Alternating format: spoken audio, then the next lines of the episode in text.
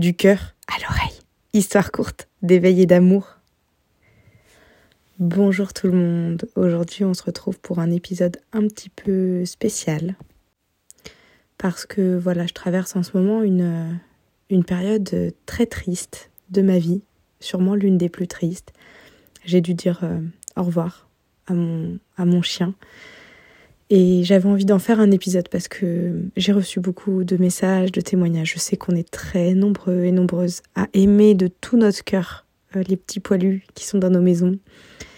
Et voilà, j'avais envie de vous partager peut-être une bribe de mon expérience et euh, les enseignements aussi que, que j'intègre là ces derniers jours et qui sont euh, très puissants au niveau du cœur. J'espère qu'avec les mots, je vais réussir à retranscrire ce qui se passe à l'intérieur et voilà. En tout cas, tout ça est fait avec euh, beaucoup d'authenticité et beaucoup d'amour.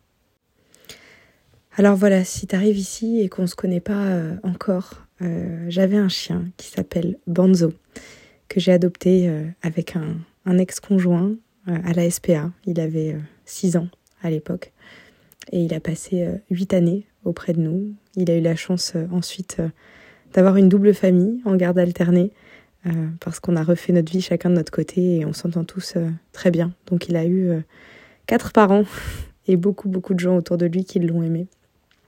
Et ça fait plusieurs mois évidemment qu'il déclinait parce qu'il était âgé. Et après une grosse crise en août, on a, tout fait pour gagner un peu de temps. C'est ça qu'on fait, nous, les gardiens d'animaux. On essaye de, de, gagner du temps. Je crois que les humains font ça aussi et que c'est pour ça qu'il y a autant de soins palliatifs. Parce que c'est difficile de se confronter euh, à une fin de vie douloureuse et j'ai totalement conscience que si on l'avait laissé dans sa douleur, la fin aurait été euh, terriblement difficile pour lui et pour nous. On a pu profiter euh, de la médecine et des soins aussi, de l'énergétique, de tout ça combiné, de faire en sorte qu'il puisse partir le plus apaisé possible. Mais voilà, depuis quelques semaines, c'était très très très compliqué pour lui et on a beaucoup réfléchi, on a dû prendre la difficile décision de, de l'aider à partir. Donc euh, voilà, je vous fais cet épisode pour vous parler de tout ça. Euh, quand l'heure fatidique elle est arrivée de cette décision, ça faisait tellement, tellement, tellement longtemps que, je la redoutais et en même temps que je la prévoyais parce que hum, je crois que dès qu'on adopte un animal dans notre vie, on ressent une telle vague d'amour, d'attachement, c'est tellement puissant que je crois qu'on redoute le départ dès le début. C'est-à-dire que au moment où on les aime, au moment où on pose nos cœurs et nos yeux sur eux, on sait. On sait que le jour où ils partiront, ça va être un tel néant, une telle souffrance.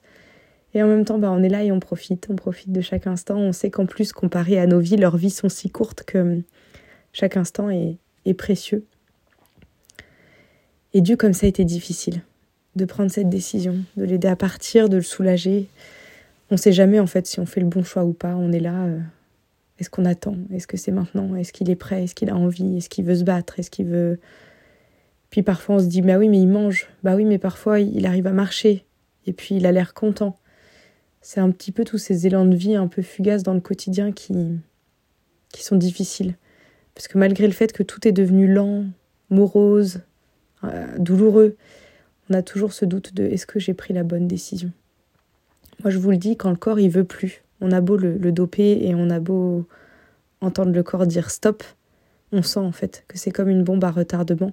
Et il faut pas se fier à leurs petits minois, parce que les animaux ont une telle force de vie. C'est incommensurable la force de vie qu'ils ont. Ils savent en fait rester plein d'espoir et plein de vie jusqu'à la fin. Même des animaux qui sont dans des souffrances terribles, dans leur regard, on voit toujours cette petite pointe de c'est ok, c'est ok, ça va aller. Donc c'est difficile de pas se fier à ça voilà, on a réussi à prendre cette décision et on a tout, on a tout lâché dans nos quotidiens respectifs pour passer une dernière journée, une dernière nuit avec lui. Et euh, le jour où on l'a emmené euh, au vétérinaire, il était, euh, il était en forme. Il a eu un, un regain d'énergie. Évidemment, il était dopé avec beaucoup de cachets, mais il, a, il a pu se promener, il a mangé. On lui a fait des énormes câlins, évidemment. On a profité de lui à fond. Et l'endormissement a été très très doux. Même si euh, rien que d'en reparler avec vous, évidemment, je ressens énormément de tristesse parce que je, je ressens sa tête qui s'alourdit dans ma main. et sa respiration qui s'arrête. Et en même temps, on était là.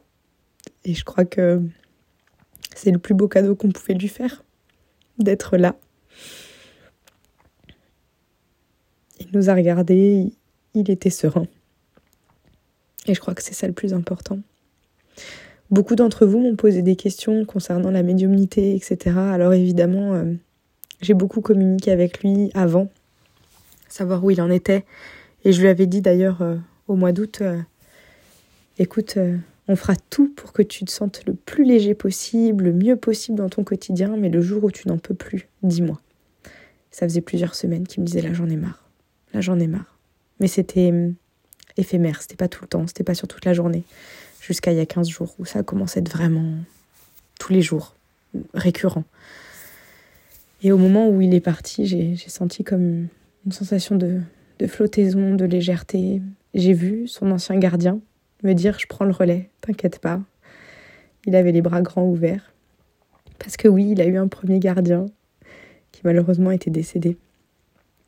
Et j'ai senti qu'il était accueilli et ça m'a fait un énorme soulagement. Je crois que le fait d'arrêter de se poser la question, c'est un soulagement. Le fait de savoir qu'il souffre plus, c'est un soulagement. Et en même temps, quand on repart et qu'on laisse ce corps, même si le corps est vide, on le sent. Je ne sais pas si vous, vous avez déjà vu des corps euh, morts, mais dès que l'âme quitte le corps, le corps, il est vraiment inanimé. C'est-à-dire que l'âme n'y est plus et l'enveloppe corporelle qu'on voit, elle a plus du tout rien à voir avec l'être qui l'habitait.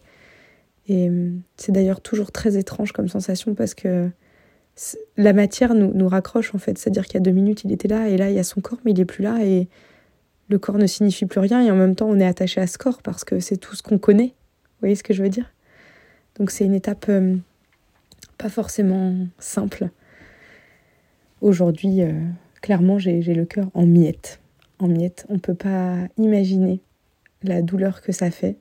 Je sais, hein, j'ai complètement conscience que ceux qui n'ont jamais eu la chance d'aimer un animal et d'avoir un animal auprès d'eux dans leur quotidien, ils ne pourront pas comprendre la profondeur du vide là qui m'habite, le vide qu'ils peuvent laisser. Ça me donne la sensation d'avoir perdu un enfant, un ami, un confident. Enfin, je crois que c'est l'être qui comptait euh, le plus au monde pour moi. Je, je dis souvent, euh, c'est quand même rare de passer du temps comme ça, H24, avec quelqu'un pendant huit années, c'est long, c'est une grande partie de, notre vie. Et euh, on entretient des liens avec eux qui sont, bah, qui sont très intimes, ils font partie de, notre vie au quotidien, à chaque, à chaque minute. Donc euh, ça prend une grande, grande, grande place. Donc euh, voilà, pour ceux qui me demandaient pour la médiumnie, honnêtement, les croyances et la médiumnie ne changent rien à la souffrance. Euh, ça aide, évidemment, ça m'a grandement aidé à prendre la décision pour l'euthanasie, de pouvoir communiquer avec lui. Euh, évidemment que quand je l'ai capté le lendemain et qu'il me disait que ça allait, je l'ai beaucoup aidé aussi quand euh, parce qu'il y a sa décorporation, c'est pas bien fait et du coup il y avait encore les pattes arrière qui étaient qui étaient pas très bien décorporées et comme ils sont stockés dans des frigos, il ressentait du froid dans ses pattes. Enfin, j'ai pu l'aider dans beaucoup d'étapes pour qu'il puisse plus facilement accéder à l'autre côté, comme on appelle ça, à la lumière. Euh, et même s'il y avait un énorme soulagement de le savoir euh, libéré de ses poids, eh ben ça m'a quand même rappelé brutalement que même avec toute la magie du monde, ben je pourrais plus jamais le serrer contre moi. Plus jamais. C'est-à-dire que nos corps physiques, la chaleur, son cœur qui bat, ses petits yeux qui me regardent, ça, ça, ça n'arrivera plus. Et ça, clairement, ça nous laisse dans un désarroi et un soulagement. C'est un vide et en même temps, c'est léger. C'est c'est très paradoxal, tous ces sentiments. Mais je crois hein, de toute façon que quand quelqu'un part, c'est toute la trame qui s'envoie bouleversée parce que ce creux-là qui est créé, ça emporte tout ce qui est à côté avec lui. Donc ça emporte euh, peut-être des fois des, des projections d'avenir, ça fait aussi ressurgir tous les souvenirs qui étaient enfouis, tout ce qu'on a vécu. Et je sais que lorsque nous, on les perd, il y en a d'autres là-haut qui les retrouvent. Et ça, ça me met beaucoup de joie dans mon cœur. Parce qu'on a beau anticiper le deuil à fond, on a beau s'y préparer, on a beau même prendre tout le temps possible pour se dire au revoir, la peine, elle est immense. Je, crois que même ce mot, il n'est pas assez fort, il n'est pas assez grand pour représenter ce qu'on peut ressentir. Quand t'aimes entièrement, de toute façon, tu perds entièrement. Tu vois, tout est intense, tout est fort, beau et en même temps hyper déchirant. La tristesse, je crois qu'elle est à la hauteur de ce que l'on donne, de ce que l'on partage, de ce qu'on autorise en termes de lien, en termes d'intimité, en termes d'expérience. D'ailleurs, moi, je compte pas hein, le nombre de soirées, le nombre d'événements où je suis pas allée parce que je voulais rester auprès de lui. D'ailleurs, je me dis, depuis qu'il est parti, qu'un chien, ça devrait jamais attendre à la maison. Que son maître, il est fini euh, de vivre sa vie, euh, de passer sa journée. Il devrait être auprès de lui, en fait. Parce que dans ses yeux, il n'y a rien d'autre qui compte, il n'y a rien qui le sécurise plus que ça. Je sais hein, que j'ai fait de mon mieux, je sais que on lui a offert la, la plus belle vie possible, et pourtant je sais que j'aurais pu faire tellement mieux, tellement plus. Mais bon voilà, on, fait avec ce qu'on est à l'instant T. Et tout ça, ça me fait réfléchir à beaucoup de sujets. Je m'aperçois que les chiens, comme les enfants hein, d'ailleurs, je sais que certains n'aiment pas le parallèle, mais honnêtement, c'est, assez fort en termes de, de sensations et de, d'effets miroirs. Je trouve que les chiens, les enfants, ça fait vraiment ressortir toutes les névroses et toutes les carences des gardiens ou des parents. Faut voir, hein, moi, dans ma, dans, ma, courte vie et dans ma courte expérience de thérapeute animalière aussi, le nombre de gardiens apeurés par leur propre prise de poids que je voyais mettre leur chien au régime ou faire hyper gaffe, ou ceux qui supposent des besoins de leur animal par rapport à leur espèce, à leur catégorie, à leur, euh, en fait, plutôt que de communiquer et d'interagir avec l'être qui est en face d'eux, ils prennent des généralités et ils appliquent ça vraiment à la règle. En général, ces gens, ils pensent bien faire. Hein. Je, je leur jette surtout pas la pierre. Mais hum, c'est tellement beau de pouvoir euh, communiquer réellement avec l'être qui est en face de vous et pas les suppositions que vous en faites ou, que des professionnels, même liés au milieu, pourraient vous en faire, que ce soit des éducateurs, des comportementalistes ou même des puéricultrices ou quoi que ce soit si c'est le cas d'un enfant. Mais euh, quand j'y repense, c'est grâce à Bonzo que je me suis lancée dans la kinésiologie animale parce que quand je l'ai adopté, il, bah, venait de la SPA, il avait un passé difficile, il a vécu toute sa première partie de sa vie dans la rue, son maître est mort, il s'est retrouvé en fourrière, puis dans un refuge. Donc euh, je me suis dit, la kinésiologie, ça marche tellement bien sur moi, c'est tellement magique que ça doit exister pour les animaux. Et c'est grâce à lui que j'ai entamé tout ce processus, que je me suis formée ensuite à la communication animale. Et je dois dire que j'ai aucun regret parce que ça a créé entre nous une intimité tellement puissante, quelque chose euh, de l'ordre de la compréhension profonde. On était capable de s'écouter, de se regarder, de se comprendre. C'était vraiment précieux. Parfois c'était douloureux d'entendre, de savoir, parfois c'était agaçant parce que comme chaque être humain, il avait son petit caractère. D'ailleurs, j'aimais bien ça, son petit caractère. Il avait un côté très têtu, il obéissait pas.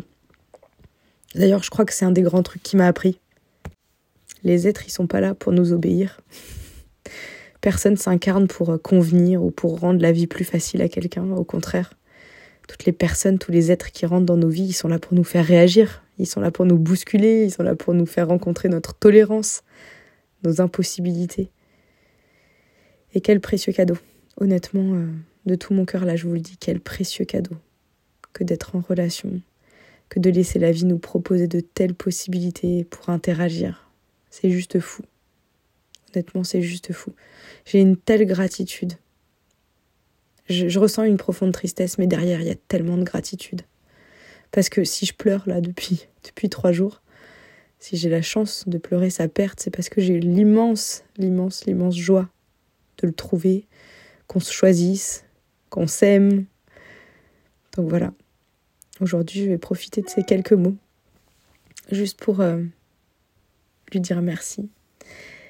Merci pour ces huit années auprès de nous. Il en avait 14 là, quand il est parti. Je suis sûre qu'il retrouvera son maître là-haut, dans les étoiles. Et du coup, je dédie bah, cet épisode à tous les amoureux des bêtes à poils, à écailles ou à plumes d'ailleurs, à ceux qui savent ouvrir leur cœur et leur foyer pour accueillir, à ceux qui prennent soin, qui veillent, qui font tout pour que la vie elle soit belle à tous ceux qui ont le cœur si grand qu'il peut aimer à l'infini, et même continuer d'accueillir après des départs aussi douloureux. Honnêtement, vous êtes mes idoles.